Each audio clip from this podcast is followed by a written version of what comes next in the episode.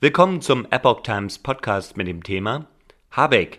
Bundesregierung entzieht deutscher Firma in China Investitionsgarantie. Ein Artikel vom 28. Mai 2022. Das Bundeswirtschaftsministerium will dem Volkswagen-Konzern nach Spiegelinformationen keine Garantien für Neuinvestitionen in China geben.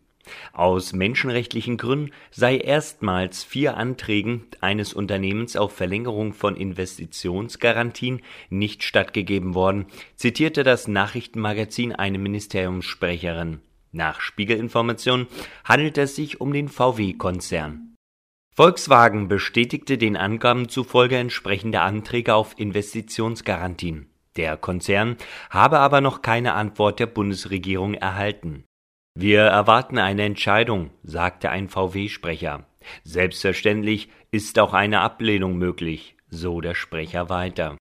Volkswagen steht bei seinen China-Geschäften vor allem wegen seiner Aktivitäten in der chinesischen Provinz Xinjiang in der Kritik, wo muslimische Uiguren massiv unterdrückt und massenhaft inhaftiert werden. Zwar will VW nach Spiegelinformationen nicht in das dortige umstrittene Werk investieren, sondern in andere Fabriken in China, das Ministerium weigere sich dennoch für das neue Projekt zu bürgen. Die Anträge hätten einen Bezug zu einer Betriebsstätte in Xinjiang, zumindest lasse sich der Bezug nicht ausschließen, erklärte das Ministerium laut Spiegel.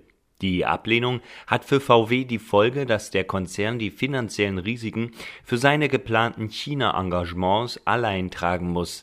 Aus VW-Kreisen verlautete den Angaben zufolge, dass die Entscheidung der Bundesregierung nichts an den Investitionsplänen Volkswagens ändere